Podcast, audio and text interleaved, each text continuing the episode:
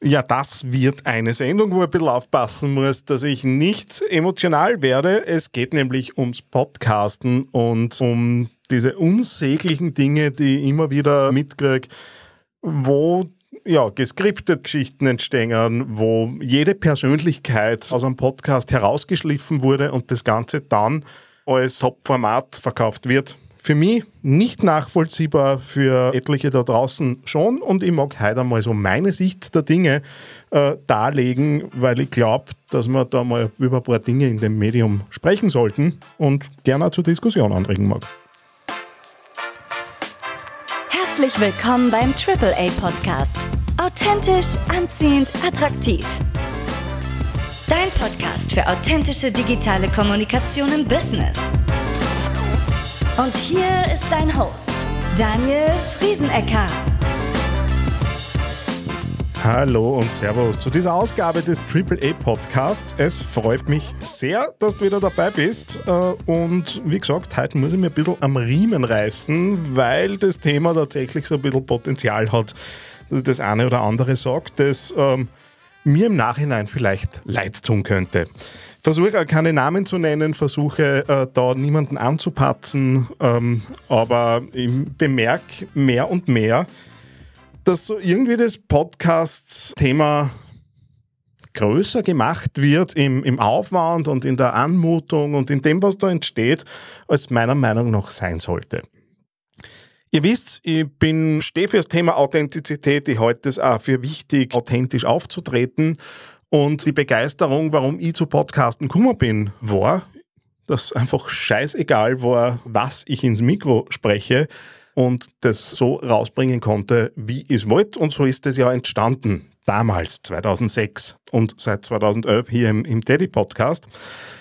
Und ich glaube einfach auch, dass ein Podcast, wo ich nicht geschliffen spreche, wo ich Mundort verwende, wo auch vielleicht einmal man sich im Thema ein bisschen verrennt, viel interessanter ist anzuhören als ein Podcast, wo ein Themenplan gegeben wurde, wo der trainierte Sprecher, Sprecherin Dinge hineinspricht in ein Mikro, das sie eben ja so anhört, als hätte er vom Zettel gesprochen und wo die trainierten Führungskräfte, die gerade frisch aus dem Medientraining kommen, dann eben ihre geschliffenen, nichtssagenden Antworten geben und man das Ganze dann ausspielt und sich darüber freut, dass man eh was ohne Eckenkanten und sonst irgendeinem Unterhaltungswert eben rausgebracht hat.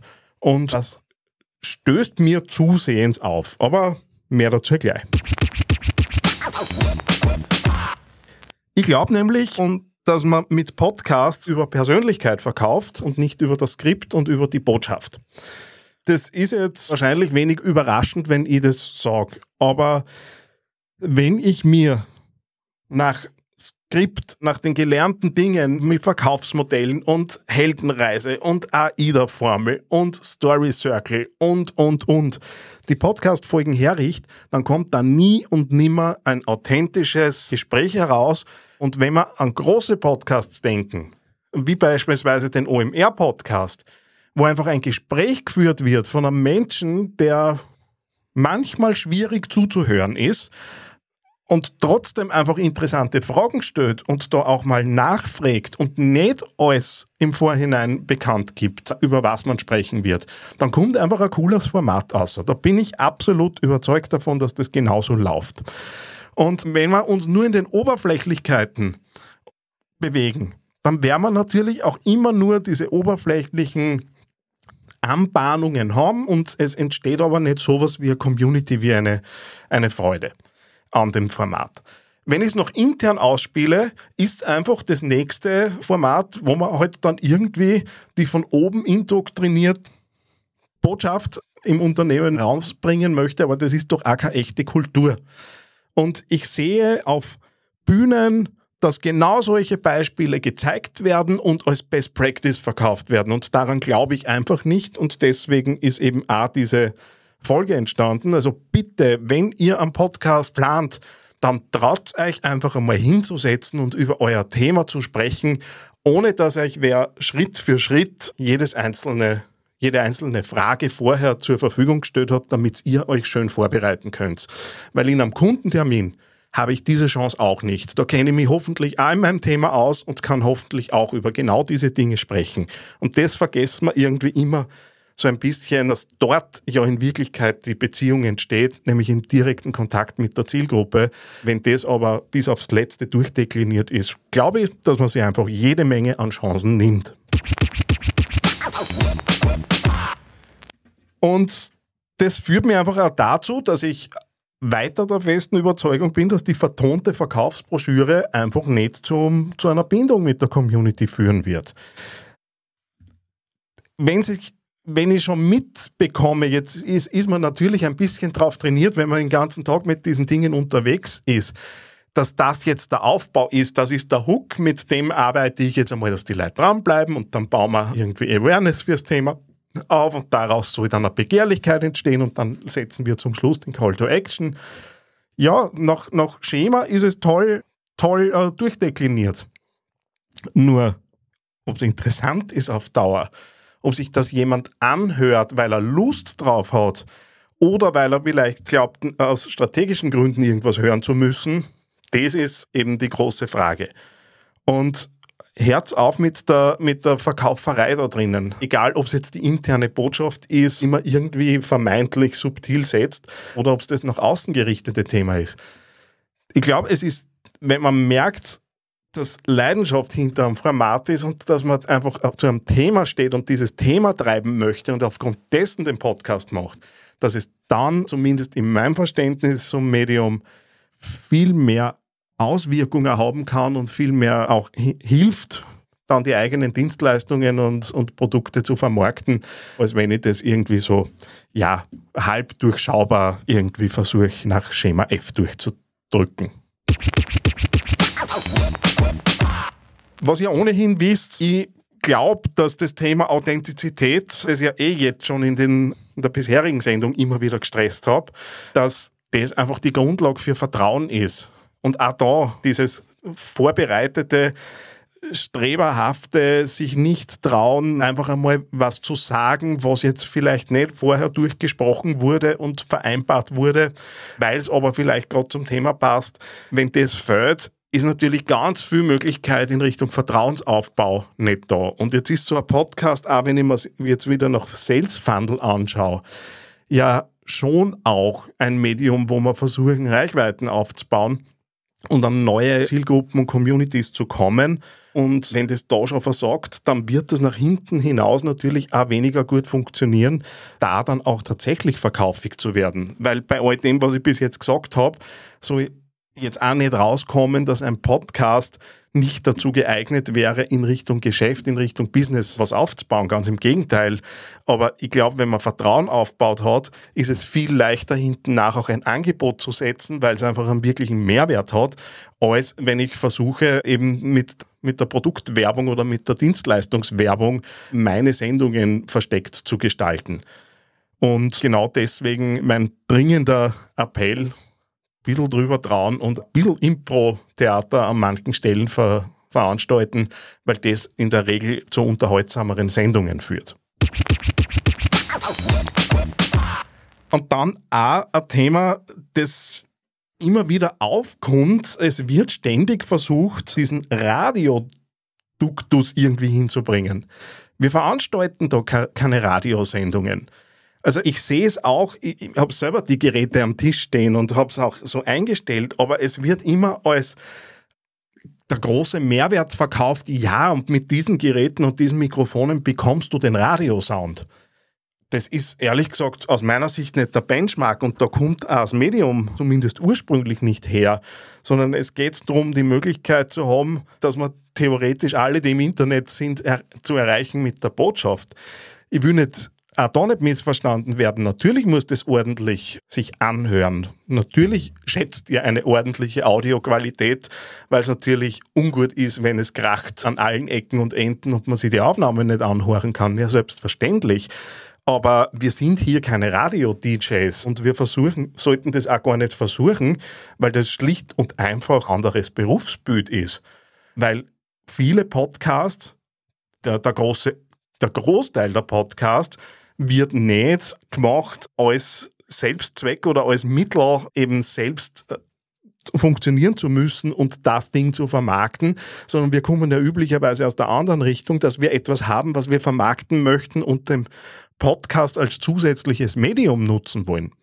Und auch da habe ich dann in der Regel nicht die ausgebildeten Moderat äh, Moderatoren, Moderatorinnen. Da habe ich üblicherweise nicht Studioumgebungen, in denen ich unterwegs bin. Und wenn ich mir auch die vielen, vielen Bilder anschaue der verschiedenen Dienstleister, unterscheidet sich das jetzt auch zu dem, was ich täglich erlebe, nicht sonderlich, weil ganz oft sitzt du in irgendeinem Besprechungsraum, der Nüsse dafür geeignet ist, Audioaufnahmen zu machen. Und dann kämpft man halt mit verschiedenen Möglichkeiten, wie mit Trennwänden und Seppichen und Baustellendecken und was halt so alles da ist, um eben dann eine Qualität zusammenzubringen, die fürs Internet und für die eigene Community geeignet ist. Wenn ich eine große Struktur bin, die einfach auch letztendlich die budgetären Ressourcen hat, um Radio endlich zu produzieren, bitte, feel free, go for it. Aber ich glaube einfach nicht, dass Podcasting so entstanden ist. Dann ist es gerne irgendwie Audiobeiträge, die man produziert, aber es würde ja auch niemand auf die Idee kommen, rein nur für YouTube-Videos große Videoproduktionen anzusetzen, um da eben dann eben einen laufenden YouTube-Channel zu betreiben. Das wird zumindest in Österreich beim Großteil der Unternehmen schlicht sie budgetär und ressourcentechnisch nicht abbilden lassen, weil es einfach auch keinen Sinn macht, am Ende des Tages das zu tun.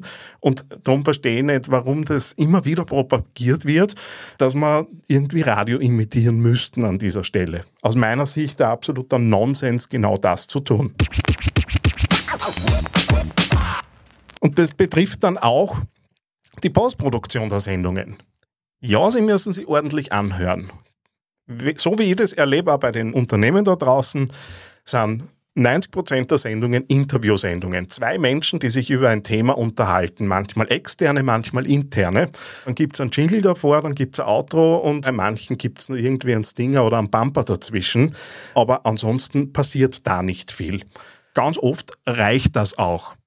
Da natürlich darauf zu achten, dass alle sich gleich laut anhören, dass hoffentlich auch Moderator, Moderatorin, Host immer ungefähr dieselbe Stimmfarbe hat, wäre auch gut. Aber ansonsten sehe ich jetzt einfach in der Postproduktion nicht die Aufgaben, die jemand, der Musik produziert oder von mir aus TV oder Radio produziert, machen muss, weil es bei ganz, ganz vielen Hörern aus meiner Sicht da überhaupt nicht ankommt.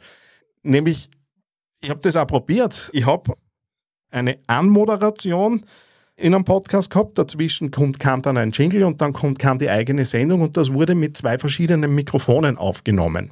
Und dementsprechend klang der Host in der Anmoderation anders als in der eigentlichen Sendung. Außer den wirklich, wirklich Audiophilen, oft auch denen, die einfach in dem Job arbeiten, ist es niemandem aufgefallen, dass das einfach ein Unterschied ist und es stört auch an ganz vielen Stellen nicht.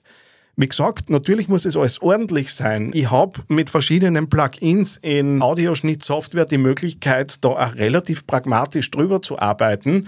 Und es kehrt auch meiner Meinung nach nicht jedes Eim und jede Denkpause herausgeschnitten, was übrigens auch schon wieder Thema ist, das jetzt nicht mehr rasend Zeit in Anspruch nimmt, weil dank KI und Co. ich mittlerweile Füllwörter und Pausen praktisch automatisiert entfernen lassen kann. Das heißt, ich habe einfach auch aufgrund der Tools mittlerweile die Möglichkeit, gute Qualität herauszubringen. Aber hör mal bitte auf, damit zu glauben, wir müssen da wirklich in High-End-Studio-Qualität irgendwelche Dinge produzieren. Das ist natürlich ein Verkaufsargument für Dienstleister, da bin ich ja absolut dabei. Auch ich verdiene einen Teil meines Geldes damit, Audios im Nachhinein zu optimieren. Aber halten wir es in einem vernünftigen, pragmatischen Rahmen. Wie gesagt, ich wende mich mit dieser Sendung an die kleinen und mittleren Unternehmen, die 90 Prozent der Unternehmen in diesem Land. Alle, die über die entsprechenden Ressourcen verfügen und gern ins Studio gehen möchten, bitte tut euch keinen Zwang an. Es wird sich geiler anhören an vielen Stellen. Ob es notwendig ist, weiß ich allerdings nicht. Ihr merkt, es, es wiegelt mich ein bisschen auf. Das mag auch daher kommen, dass ich es recht lange tue und in der Vergangenheit sehe, dass nicht immer die teuer erkaufte vermeintliche Qualität, weil aus meiner Sicht sind es keine letztendlichen und kriegsentscheidenden Qualitätskriterien, aber die vermeintliche Qualität um jeden Preis zuzukaufen, sehe ich nicht als Erfolgskriterium für einen guten Podcast. Es gibt und schaut in den Charts euch gerne mal so die Top-Podcasts an, die da draußen so unterwegs sind. Da merkt man immer wieder auch, dass es vor allem das Format, vor allem die Persönlichkeit und ja, das kreative Umgehen damit, wie kann ich denn bestehende Formate ein bisschen verändern, eigentlich die Erfolgskriterien sind. Ich denke an solche Dinge wie Kurt Krömer, der schlicht nicht weiß, wer ihm gegenüber sitzt und dann ein Interview führen muss, ist für mich ein hervorragendes Beispiel, einer der erfolgreichsten Podcasts des letzten Jahres. OMR-Podcast habe ich schon genannt. Da haben wir keinen Profisprecher sitzen, aber da geht es um die Persönlichkeit, um die Fragen und vor allem die Persönlichkeiten, die dort im Podcast sitzen und weniger darum, dass das bis ins Letzte durchoptimiert ist vielleicht einfach selber mal ein bisschen durchklicken und reinhören, wer ist denn da so immer wieder an den vorderen Positionen dabei. Ihr werdet feststellen, es sind nicht die geskripteten und wohlfeil durchüberlegten Marketing-Podcasts. In diesem Sinne, ich hau mich über die Heiser, hoffe, dass ich den einen oder anderen ein bisschen zum Nachdenken anregen konnte. Wir hören uns das nächste Mal. Alles Gute. Na? Dir diese Episode eine Idee oder Inspiration geschenkt? Hinterlasse jetzt eine 5-Sterne-Bewertung und unterstütze damit den AAA-Podcast. Mehr Informationen und vertiefende Blogartikel findest du unter theangryteddy.com.